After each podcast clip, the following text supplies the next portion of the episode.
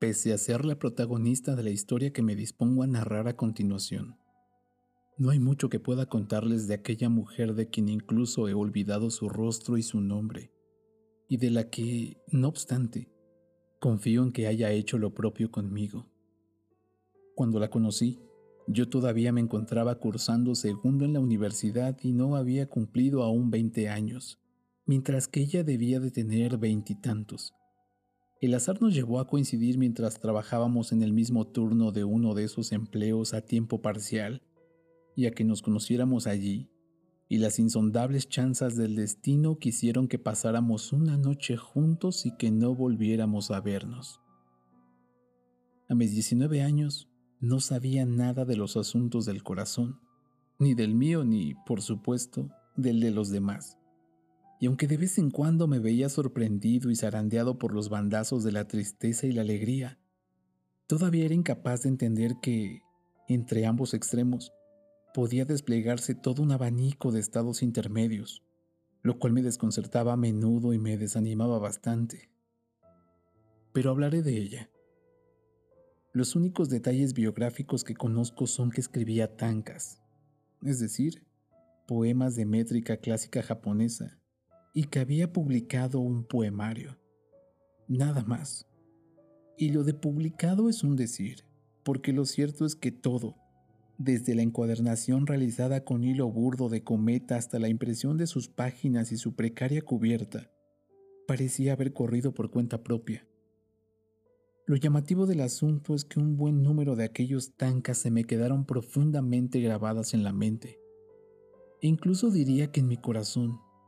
Y nunca he llegado a olvidarlas pese al paso de los años. Tancas de amor y de muerte en las que se rechazaba la separación nominal de ambos conceptos. Un largo trecho se interpone entre ambos. Mar infinito.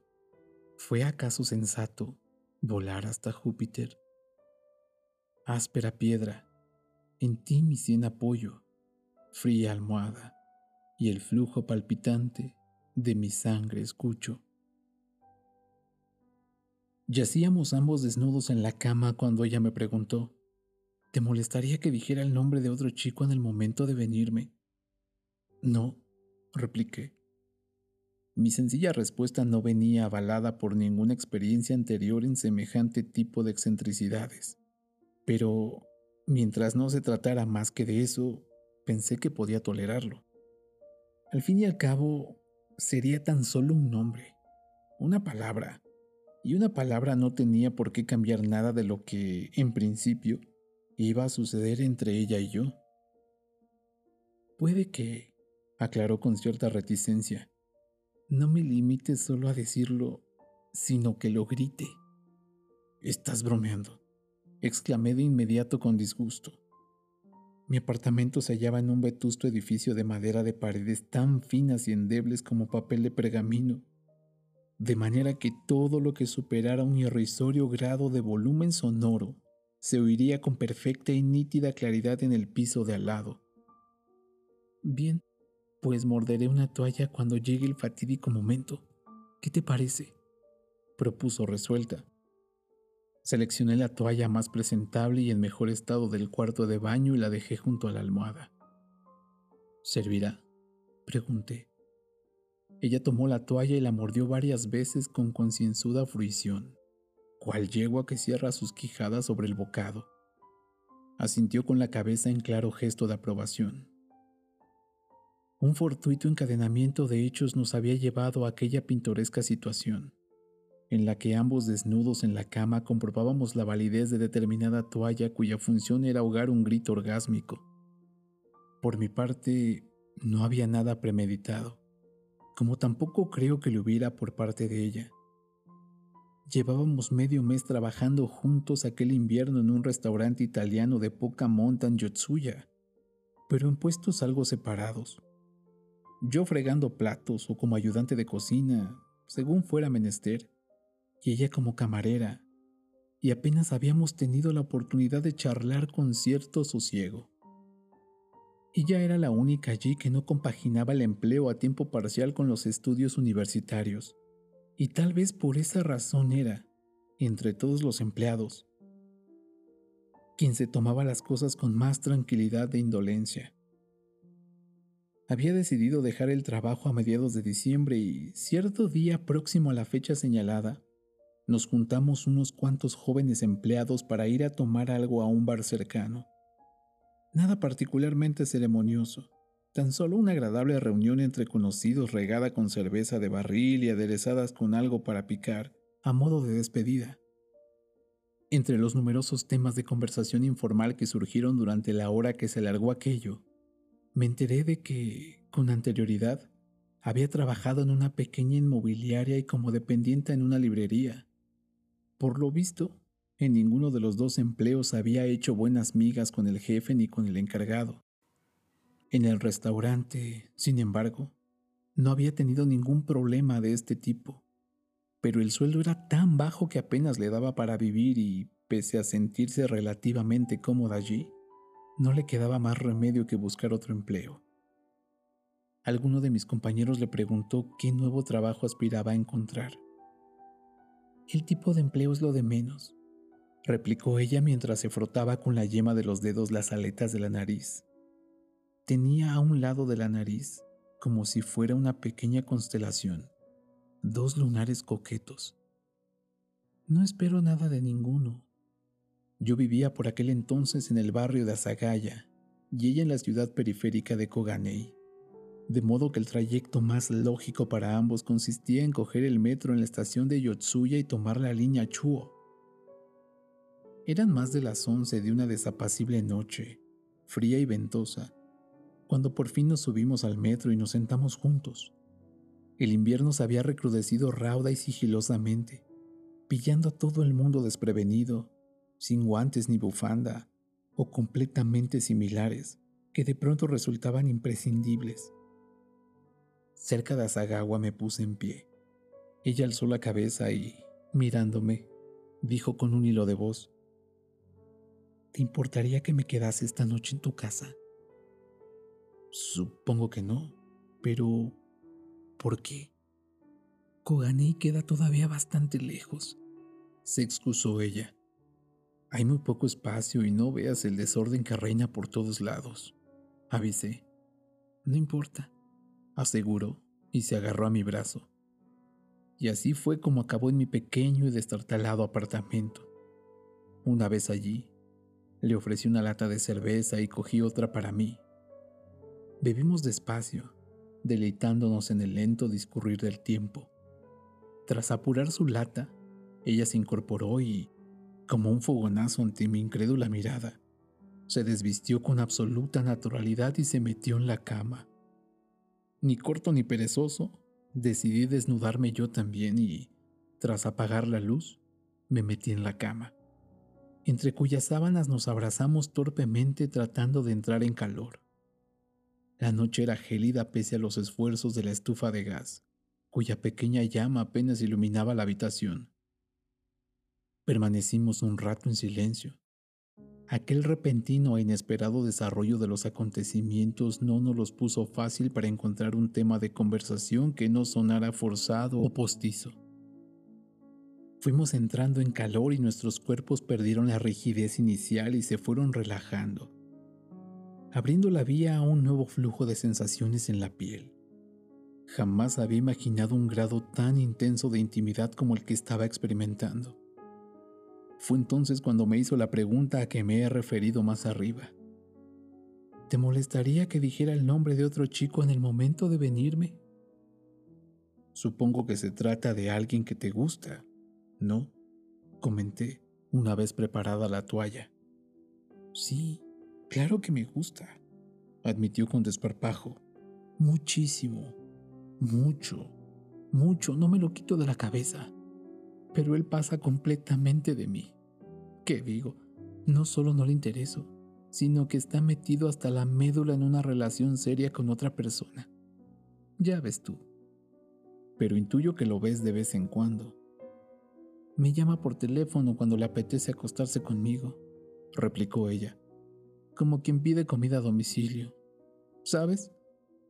Ante semejante declaración no se me ocurrió qué decir y guardé silencio Ella deslizó entonces su dedo índice por mi espalda como si trazara las líneas de una figura geométrica o escribiera una palabra. Dice que soy fea, pero que mi cuerpo es de matrícula de honor, informó. No estuve de acuerdo en que fuera fea. Si bien nadie afirmaría que su rostro era de una belleza canónica, el caso es que tampoco se me antojaba especialmente feo. No consigo recordar, sin embargo, detalle alguno de sus rasgos y me veo, por tanto, incapaz de ofrecer una descripción fidedigna que pudiera ayudar al lector a formarse una imagen de ella. ¿Y acudes a sus llamadas? Pregunté. ¿Qué remedio me queda? Ya te he dicho que me gusta mucho, replicó con tono de obviedad. Además, de vez en cuando me gusta que el calor de un cuerpo masculino me conforte.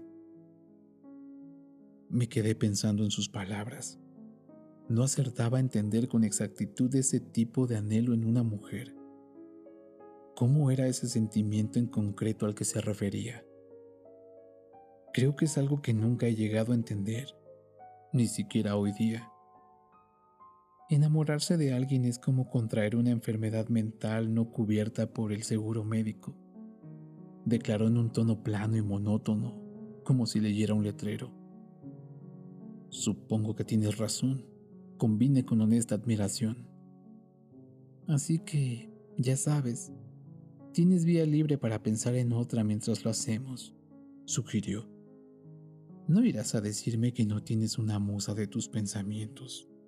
¿No? ¿La tengo?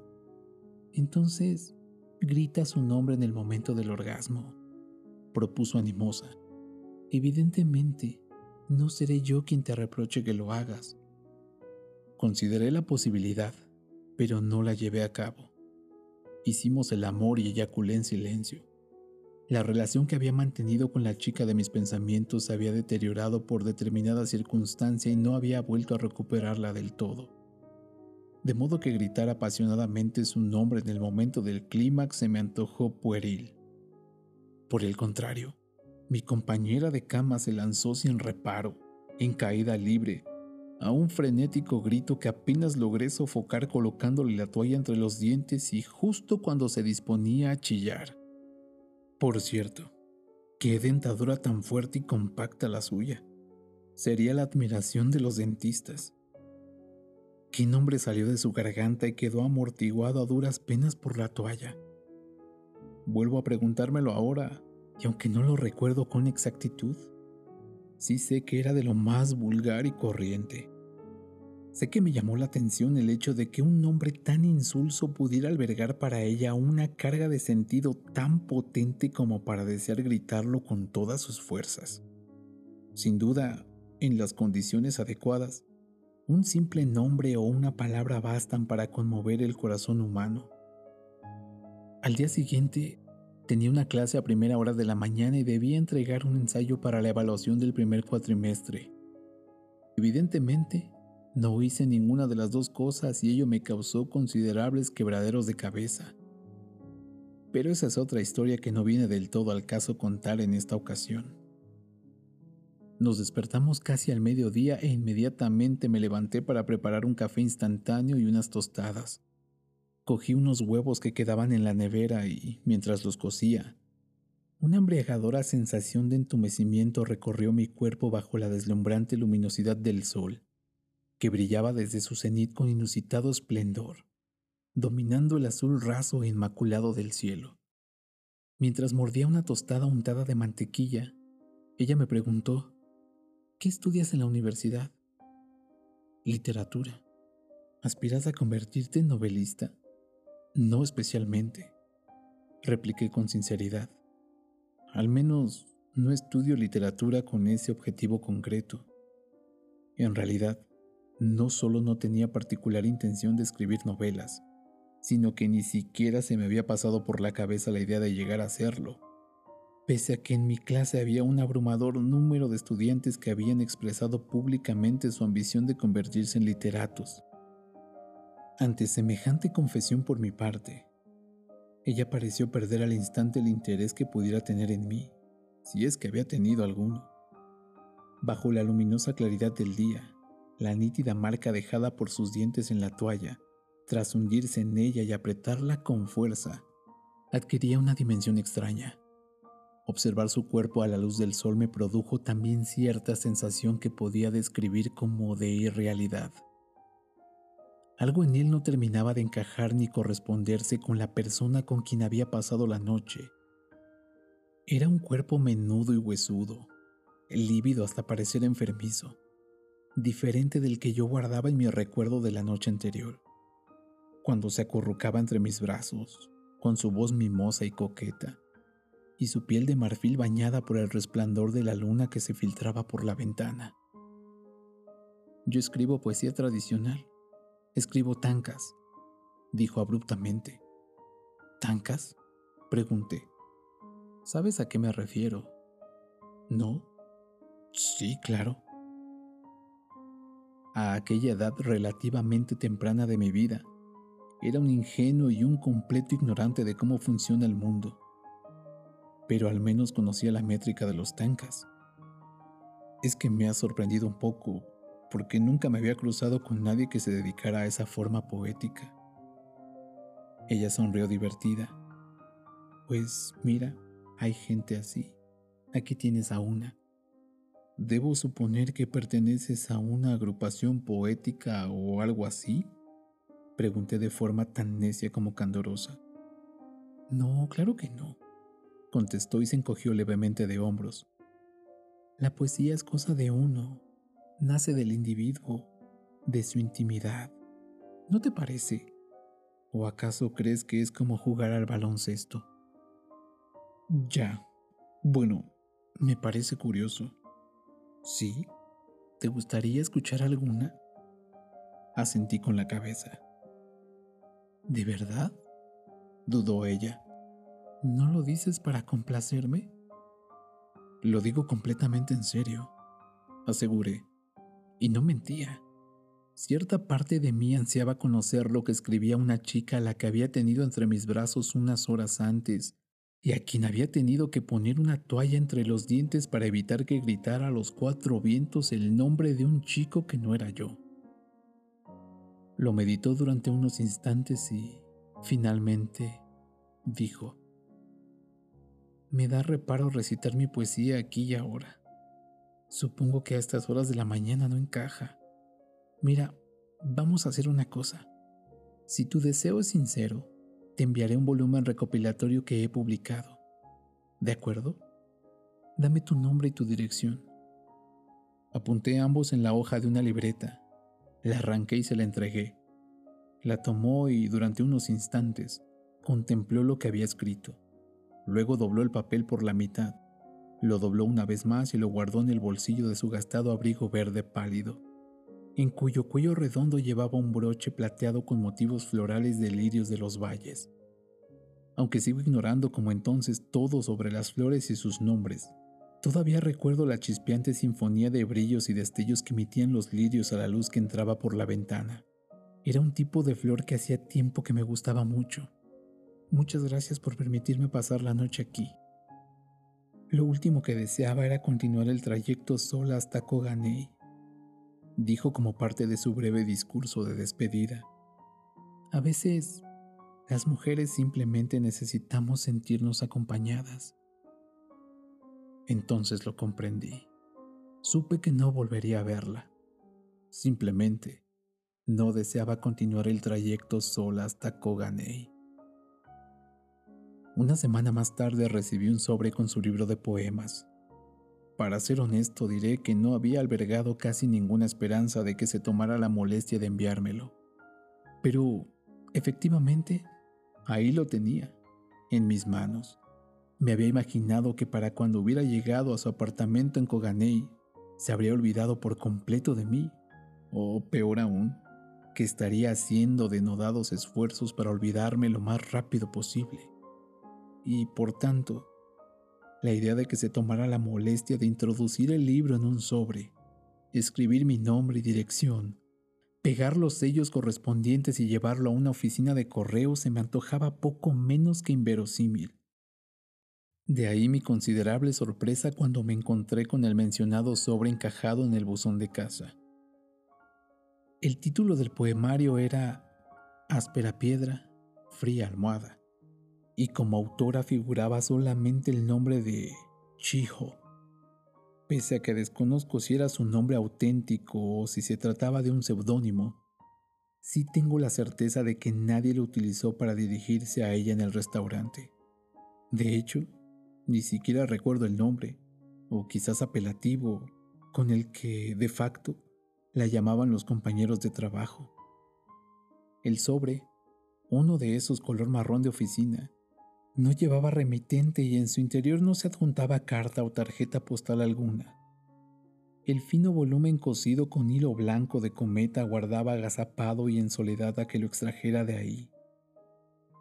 Pese a la evidencia de tratarse de un trabajo casero, había sido llevado a cabo con un eficiente esmero. El papel era grueso y de buena calidad, y la impresión clara y límpida, con hermosos y elegantes caracteres. La imaginé a ella apilando, diligente y pacientemente, las páginas en su debido orden, añadiendo la portada y cosiendo el lomo con aguja e hilo para encuadernar cada volumen y, así, ahorrarse los servicios de una imprenta. La imaginaba enfrascada en semejantes menesteres, pero no veía su figura ni su rostro delineados con claridad y nitidez en mi mente. Reparé entonces en que la primera página llevaba estampado el número 28, lo cual significaba que aquel era el vigésimo octavo ejemplar de una edición limitada. Me pregunté de cuántos ejemplares en total constaría dicha edición. No encontré el precio por ningún sitio. Seguramente Nunca lo había tenido. Dejé el libro sobre la mesa del comedor sin ojearlo o abrirlo siquiera. Al pasar por delante, mis ojos se posaban a veces en la portada durante un esquivo instante, pero nada más. Ni siquiera le eché un fugaz vistazo al interior. Pero no hacerlo no debe entenderse como falta de interés, pasividad indolente o despecho hacia ella sino como una muestra del enorme respeto y consideración que merecía, a mi parecer, cualquiera que se hubiese tomado el tiempo y la dedicación necesarios para crear poesía, sobre todo si me había acostado con ella tan solo una semana antes. Por eso no debía leerlo a la ligera, sino cuando me sintiera en la disposición adecuada para ello. Por fin, la noche del sábado o el domingo siguientes, me encontré con el ánimo preparado para acometer la lectura del libro. Me acomodé junto a la ventana y leí, arropado por la desvaída luz del atardecer invernal, las 42 tancas incluidas en la antología, una por página. Desde luego, la extensión del texto impreso era más bien corta. No había prólogo ni epílogo, como tampoco fecha de edición, solo poemas impresos con caracteres negros en el centro de las páginas con enormes márgenes en blanco.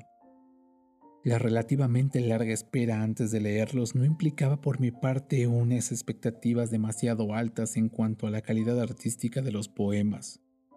Como ya he indicado más arriba, mi motivación inicial para leerlos no se debía más que a la coyuntura personal de haberme encontrado con la autora aquella chica que había ahogado en una toalla el nombre de un varón, al que yo no conocía, mientras hacíamos el amor. Esto último me parecía razón suficiente para sentir cierta curiosidad cuando menos por su actividad artística. Sin embargo, para mi sorpresa y más allá de consideraciones anecdóticas, me sentí conmovido y me dejé arrebatar por la intensidad de algunos de los tancas incluidos en el volumen. Lo cierto es que, aparte del nombre, sabía muy poco de dicha forma poética, y hoy día sigo sin saber apenas nada, y por tanto, los de ir reconociéndome incapacitado para juzgar su calidad de modo objetivo. Pese a ello, algunas de las tancas me produjeron una honda impresión y me emocionaron honestamente. ¿Por qué? No sabría decirlo con seguridad pero supongo que todas tendrían algunos elementos en común para impresionarme de tal manera. A continuación, reproduzco varios de los poemas. Ahora o nunca, este será el momento, que no se escape. unamos nuestras manos, que no se nos derrame. Brisa del monte, guillotina silente, lluvia de junio que pertinaz se vierte sobre flores de hortensia. Al abrir el libro y deslizar la vista por los grandes caracteres negros de sus páginas, animándome incluso a leer algunos de ellos en voz alta, mi memoria evocó con nitidez la imagen de su cuerpo resplandeciente entre mis brazos bañado por la tenue luz plateada de la luna, de sus pechos de redondez concisa y sus pequeños y duros pezones, de su vello púbico ralo y su sexo húmedo, su rostro fruncido en un gesto con los ojos cerrados y su boca mordiente, reprimiendo el grito varias veces de un nombre vulgar y anónimo. Curiosamente, no pude recordar la imagen un tanto desvaída e insulsa que me transmitió a la mañana siguiente, bajo la deslumbrante claridad del sol. ¿Qué sucederá? Volveremos a vernos. Nada está escrito. Caprichoso el destino, de mil ínfulas ebrio. Coincidiremos, avancemos con calma, transitemos despacio. La luz nos invitará pero la sombra vencerá. Desconozco si continúa escribiendo poesía y sigo sin recordar su rostro. Solo conservo de ella el nombre con que firmó sus poemas, Chijo, y el recuerdo de su piel sedosa entregada a mis caricias bajo el manto de la noche y el halo de la luz de la luna. También aquellos dos lunares juguetones junto a la nariz, como una constelación mínima. No puedo tener siquiera la certeza de que esté viva. Me inunda a veces la desazón de que haya puesto fin a su vida. No pocos de sus poemas transmitían cierta sed de muerte, cuya culminación parecía consistir en seccionarse la cabeza con un objeto afilado y cortante. Ya cae la tarde, reino del desconcierto, lluvia incesante. Ya rasga el horizonte. Mira, el hacha sin nombre. Desconozco qué ha sido de su vida, pero a menudo me sorprendo pensando en ella y rogando porque continúe en este mundo, entre los mortales, dedicándose todavía y por muchos años a sus tancas. ¿Por qué pienso tanto en ella? No hay nada en realidad que conecte ahora su existencia a la mía ni aun dándose el caso de que nos cruzáramos por la calle o coincidiéramos en mesas contiguas en un restaurante nos reconoceríamos. Las líneas rectas de nuestras vidas habían convergido aquella noche y, tras cruzarse en un solo punto, se habían separado para proseguir cada una en su camino, alejándose cada vez más. ¿Cómo pasa el tiempo? Han transcurrido ya muchos años desde aquello. Resulta enigmático que envejezcamos en lo que dura un parpadeo, que todo parezca tan breve y que no haya marcha atrás, que cada momento sea un paso más hacia la decadencia, la ruina y la extinción. O tal vez no haya en ello nada enigmático precisamente. El lapso que dura un parpadeo basta para que una cantidad ingente de cosas transite del ámbito de la existencia al de la inexistencia arrastradas como hojas de otoño por el viento frío de medianoche, sin dejar tras de sí vestigio alguno, solo recuerdos difusos en cuya imagen uno no puede confiar. Y esto le sucede tanto a lo que tiene nombre como a lo que carece de él. Llego a preguntarme incluso si es posible comprender qué ocurrió entre ella y yo aquella noche. ¿Qué tipo de lazo nos unió? Al menos las palabras permanecen a nuestro lado si tenemos suerte. Son seres fabulosos que trepan hasta lo alto de una escarpada cima con la llegada del atardecer y se ocultan en el interior de pequeños agujeros excavados en la tierra a su medida, borrando toda prueba de su existencia en medio del bramido del viento.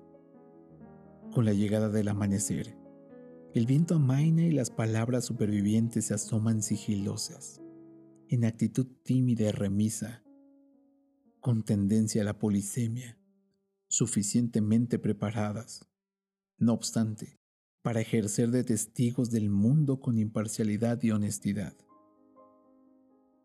Al ser humano, sin embargo, no le será fácil hallar, recabar y conservar vocablos. Para ello tendrá que recurrir en ocasiones al propio sacrificio incondicional, a apoyar la cabeza sobre la áspera y fría superficie de una almohada de piedra y ofrecer su alma bajo la luz blanca de la luna. Quizás nadie más que yo en el mundo guarde el recuerdo de los versos de ella, y estoy casi seguro de que nadie puede recitar de memoria ninguno de ellos.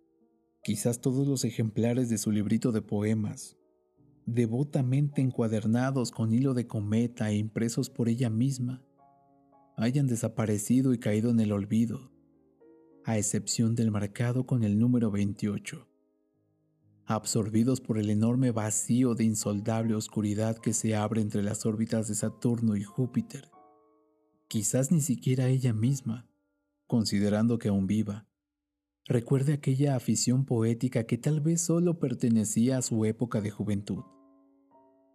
Es incluso altamente probable que mi capacidad para evocar algunas de sus tancas no se deba más que a la asociación establecida por mi mente entre estas y la marca de dientes que dejó en el blando tejido de la toalla. A nada más que eso. Y entonces, ¿Qué sentido tiene? ¿De qué me sirve llevarlo anclado en la memoria?